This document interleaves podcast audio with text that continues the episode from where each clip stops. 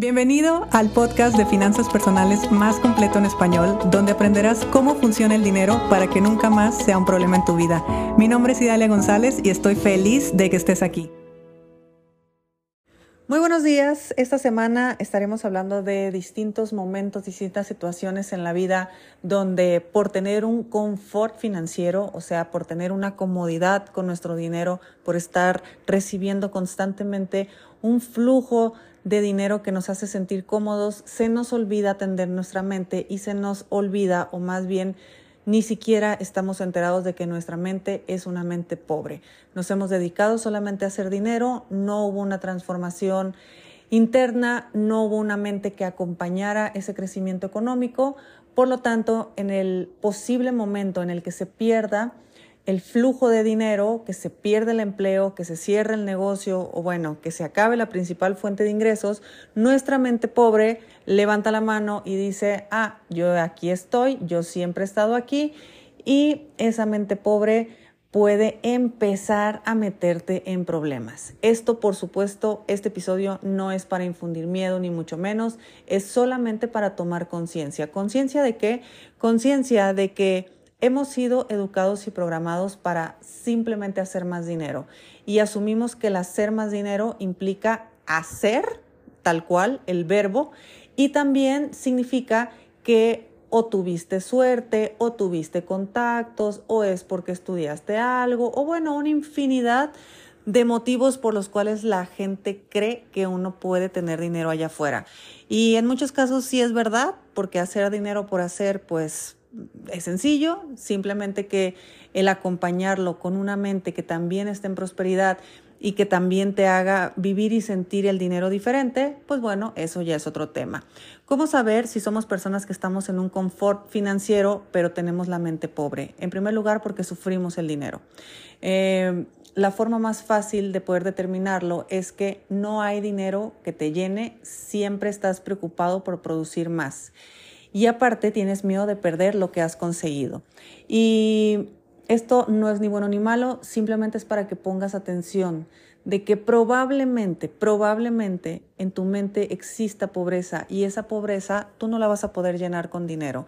La pobreza es un estado de conciencia y ese es un estado de conciencia que hasta que la persona decide lo puede observar primeramente, lo puede aceptar y después se puede cambiar. Y esto es solamente si la persona quiere, porque hay personas que en esta vida solamente vinieron a hacer dinero, se murieron con mucho dinero y ya está. O sea, todo bien con, con lo que cada quien decide hacer con su vida. Y un punto importante, o lo que quisiera hablar el día de hoy, es cuando perdemos nuestra principal fuente de ingresos.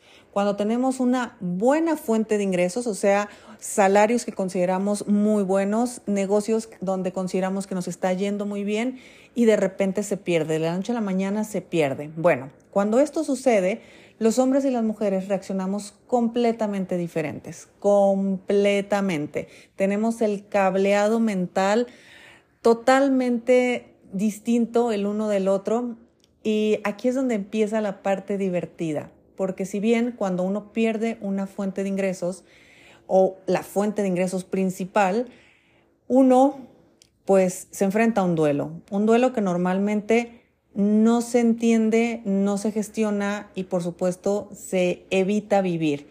Que al final de cuentas terminan siendo las cosas peor, pero de entrada no entendemos qué está pasando, perdemos una fuente de ingresos y nos empezamos a enfocar en conseguir otra fuente de ingresos sin vivir el duelo necesario. ¿Por qué un duelo? Porque es una pérdida.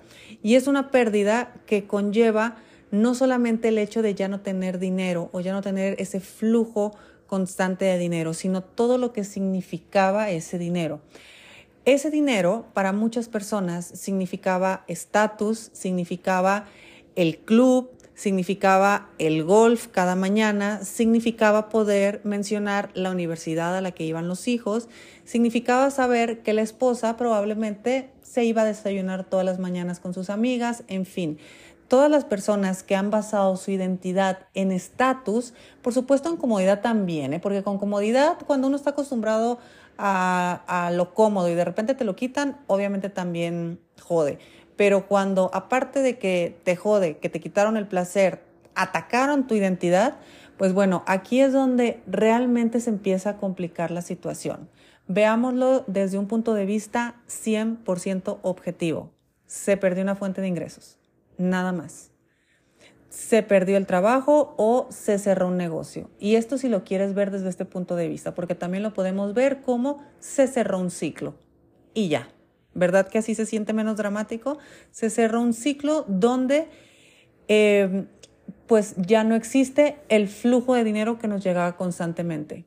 Hay personas que lo pueden vivir y lo pueden transitar de una forma ligera, hay personas que no lo pueden vivir, no lo pueden transitar y, se convierte en algo sumamente pesado de vivir, eso ya dependerá de la gestión emocional de cada uno, pero algo que sí es muy fácil de poder enfrentar es primeramente sucede, pierdes esa fuente de ingresos, por favor, permítete vivir un duelo.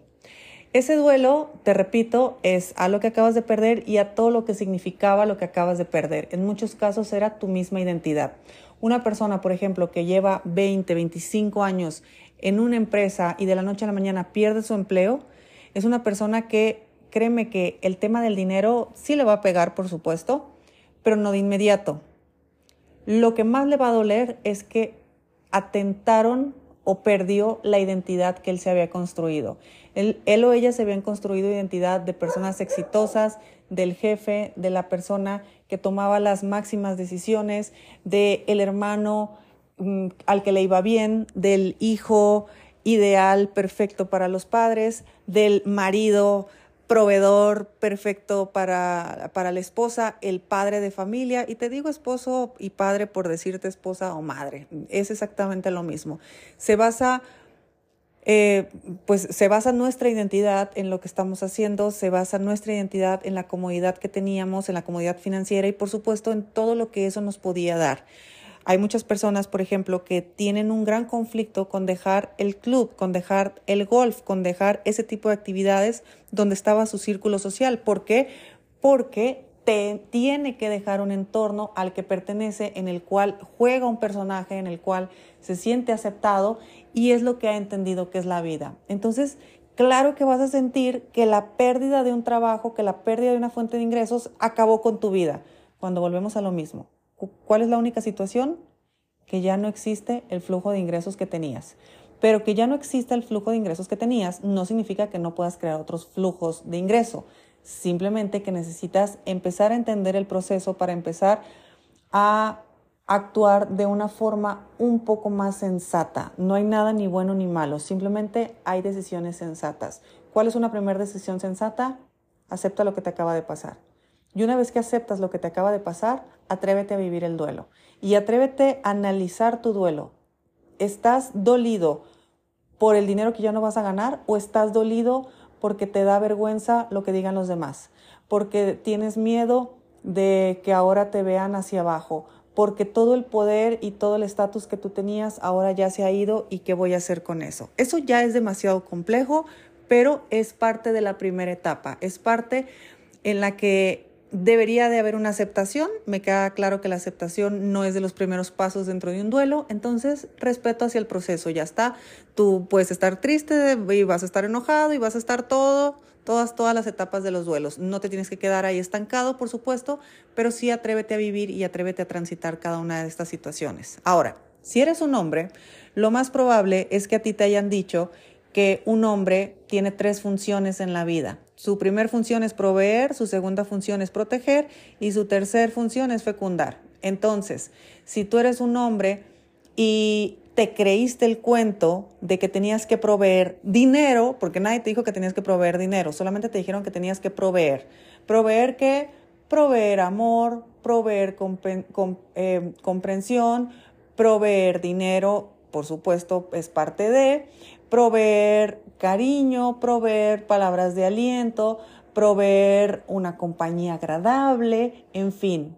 No todo lo que sea proveer significa dinero. El dinero es una de las muchísimas formas que existen en la vida para que tú des, porque al final de cuentas ese es el tema de los varones, el dar.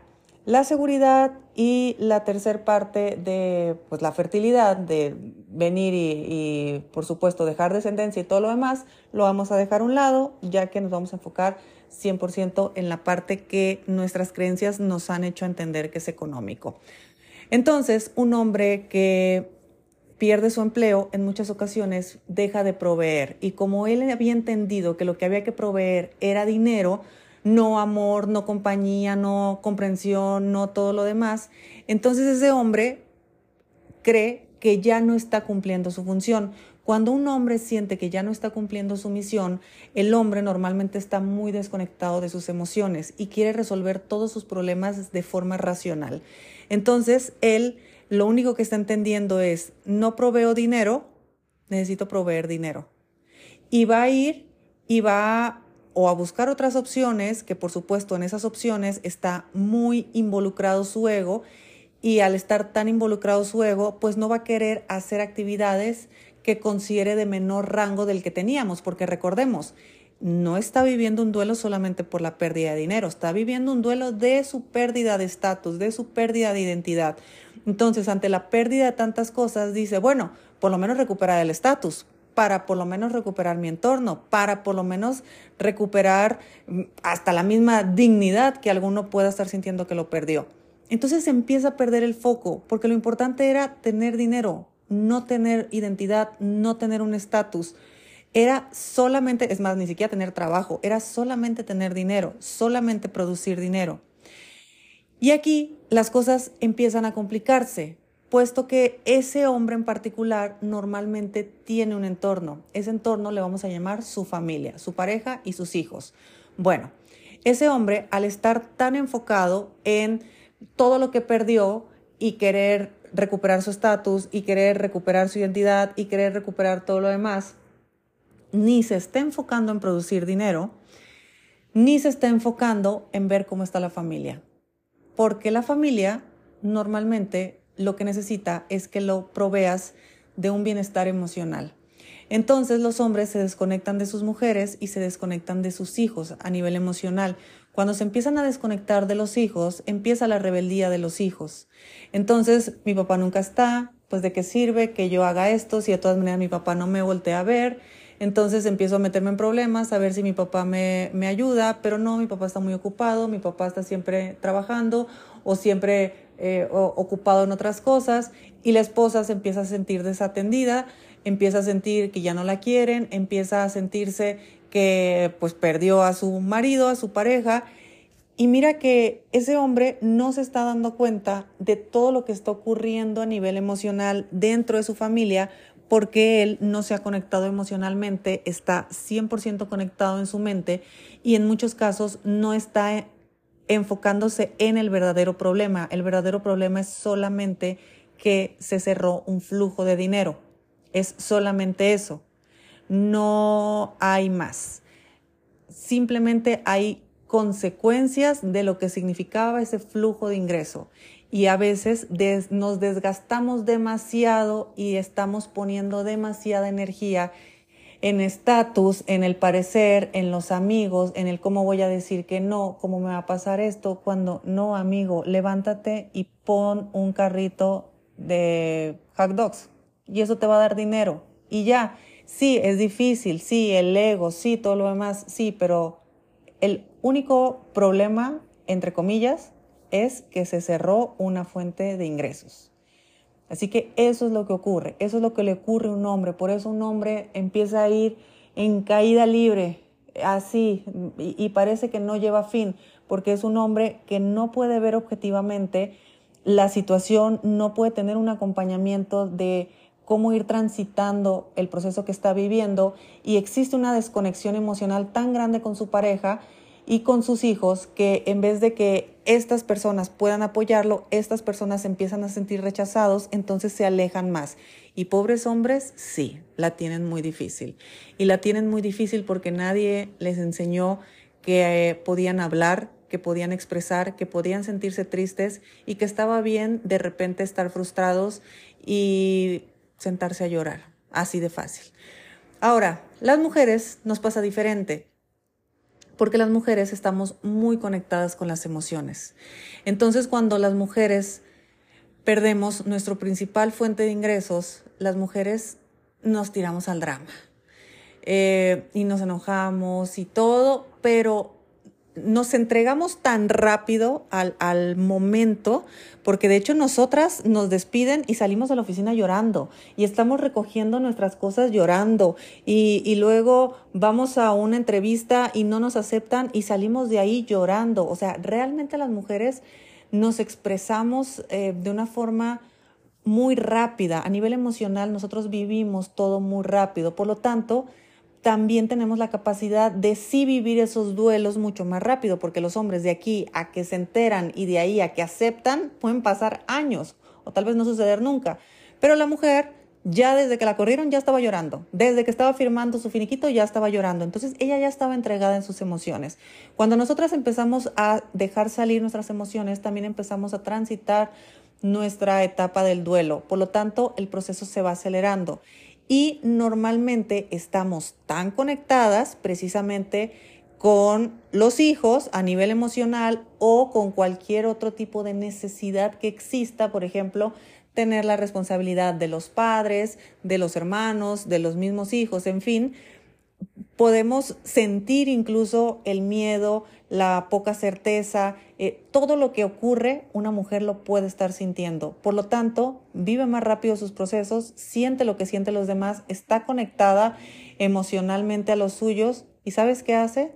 Sale y busca la forma de hacer dinero. Y ya, entonces se soluciona. Y no es que una forma esté mejor que la otra, ni mucho menos entendamos que somos completamente diferentes y nuestro cableado está hecho precisamente para que cada uno pueda experimentar la vida de una forma diferente y para poder complementarnos. Entonces, sí, la mujer va a decir en muchos casos, bueno, pues ya pasó mucho tiempo, ya deberías de estar bien, ¿no? Pues no, no, no tiene por qué estar bien, porque el hombre tal vez ni siquiera ha aceptado un duelo, tal vez ni siquiera se ha permitido sentir triste, tal vez ni siquiera se ha permitido sentir vulnerable y tal vez ya pasaron años, pero el hombre sigue en su mente.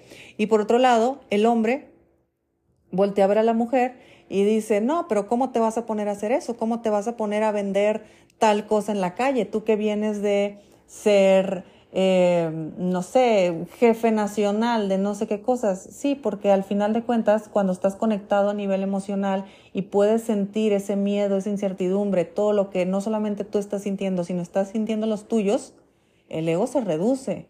Y se reduce y dice, no quiero que, no quiero que, que esto empeore a nivel emocional. Por lo tanto, en muchas ocasiones nos mordemos la lengua y vamos y hacemos lo que tenemos que hacer para producir dinero. Se dice allá afuera de que sí, es que las mujeres, su motor son los hijos, entonces salen adelante.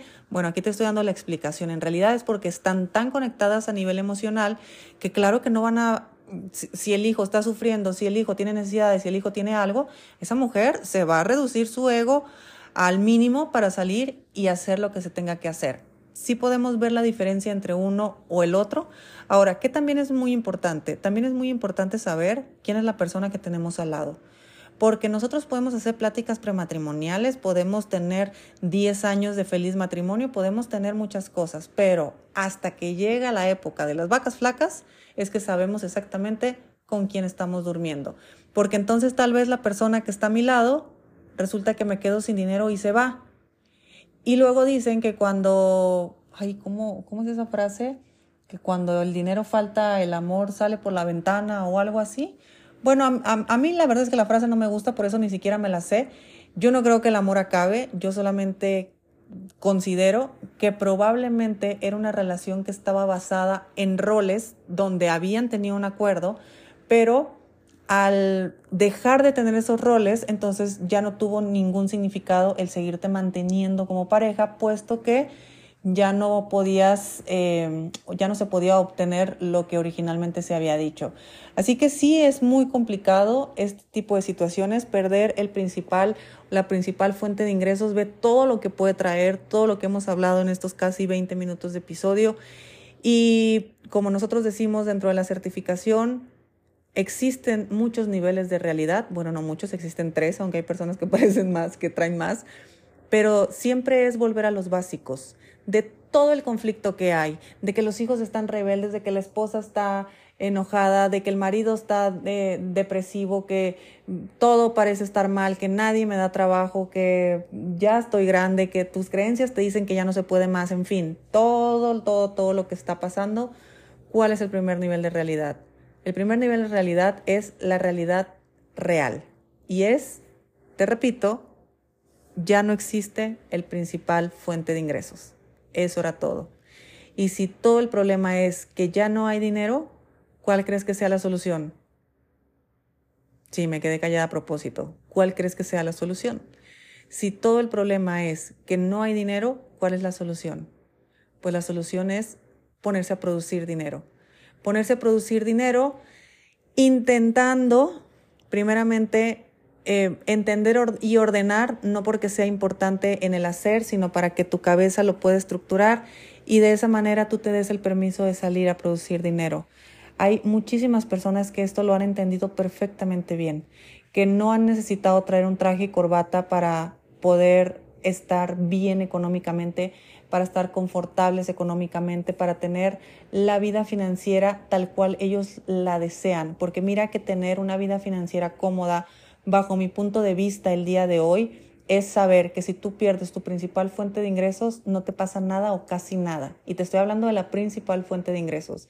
Y el segundo motivo por el cual uno se siente tan bien a nivel financiero o realmente uno encuentra un confort financiero es porque tienes la absoluta certeza y capacidad de poder ver las cosas desde un punto de vista objetivo donde entiendes que el único conflicto es la falta de dinero y si es el único conflicto, entonces lo voy a resolver y para resolverlo conoces muchísimas formas de hacer dinero, o sea, tienes un conocimiento que te está dando poder para poder tomar acción y para resolverlo.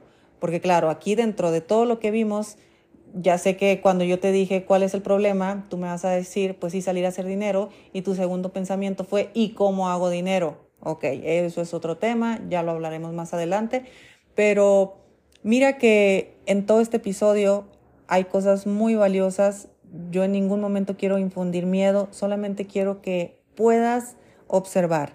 Si en tu situación estás viviendo una situación de mucha, mucha, mucha comodidad financiera con una mente pobre, esa mente pobre te va a sabotear y va a provocar todo lo que te acabo de decir. Una mente rica, ¿sabes qué va a hacer? se va a poner a hacer más dinero. Y ya está. Y va a aceptar todo. Por eso una mente rica acepta cuando pierde una inversión. Una mente rica acepta cuando cometió un error y eligió mal a un socio. Una mente rica acepta cuando su proyecto no funcionó. Una mente pobre se queda estancado. Una mente pobre se queda atorado. Una mente pobre normalmente no no está viendo más opciones entre su agobio, su falta de gestión emocional, su, su, poco conocimiento financiero y todo lo demás que hemos estado viendo, identidad, creencias culturales, creencias de género y bueno, todo se convierte en un show. Así que ahí te lo dejo solamente sobre la mesa. Obviamente no hablé solamente de empleados ni de emprendedores. No creas que te estoy diciendo que sí porque eres empleado, porque eres emprendedor. No, todos tenemos una principal fuente de ingresos y esa principal fuente de ingresos, todos tenemos el riesgo de en algún momento eh, perderlo. El que lo pierdas no tiene que ser un drama en tu vida, simplemente tiene que ser una experiencia que te haga rediseñar tu sistema en la forma que tienes de producir dinero para que lo puedas eh, complementar con otra más y eventualmente sea solamente una experiencia y no te cambie la vida tan radicalmente como en muchas ocasiones ocurre. Bueno, obviamente todo esto te lo dije por experiencia propia y si yo pudiera pues hablar en todo mi drama y todos mis niveles de realidad que no tienen ningún sentido porque al final uno al transformar la mente se da cuenta que la solución ahí estaba enfrente, solamente que era imposible verla porque una mente pobre normalmente ve solamente la escasez. Entonces, sé que fue duro lo que te acabo de decir, te lo digo de todo corazón, precisamente para que trabajes eh, o te des el permiso de poder integrar a tu mente, integrar a tu corazón también información financiera que aunque sí sea verdad que en este momento no lo necesitas, puede ser que en algún momento la vida te dé una sorpresa y digas, ah, yo me acuerdo de algo y por ahí puedas salir adelante mucho más fácil. Te mando un fuerte abrazo, nos escuchamos mañana y deseo que tengas un excelente día.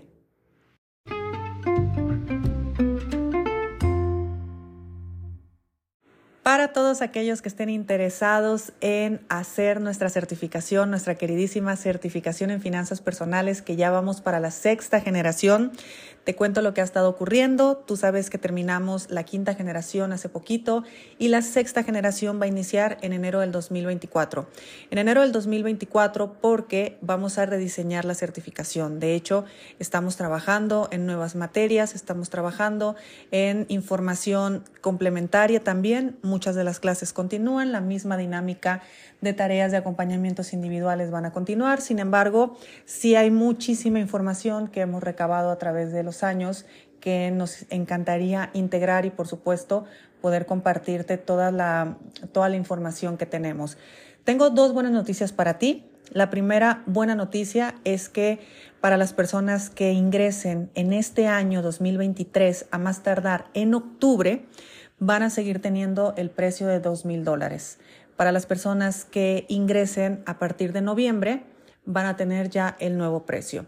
Para todos aquellos que se inscriban en octubre, antes de octubre del 2023, van a tener la oportunidad, que esta es la segunda noticia, van a tener la oportunidad de diferir a más mensualidades su certificación. La certificación normalmente la podemos diferir hasta seis meses, que es lo que dura el programa. Sin embargo, como aquí estamos meses antes de empezar el programa, por ejemplo, si tú te inscribes en julio, vas a tener 11 meses para pagar la certificación. No solamente vas a tener el precio del 2023, que también ha sido nuestro precio del 2022, por eso en el 2024 ya vamos a aumentarlo, también vas a tener la oportunidad de poder diferirlo mucho más. Si entras en agosto, lo puedes diferir a 10 meses. Si entras en septiembre, lo vas a poder diferir a 9 meses. Si me explico, son los 6 meses de la certificación más los meses previos que, que existan. Así que ya sabes, si tú estás interesado realmente en hacer nuestra certificación, aquí te voy a dejar en el link nuestro contacto directo al WhatsApp. Si tú recibiste este episodio a través de tu WhatsApp a ese mismo número, escríbele y dile quiero participar en la sexta generación de la certificación.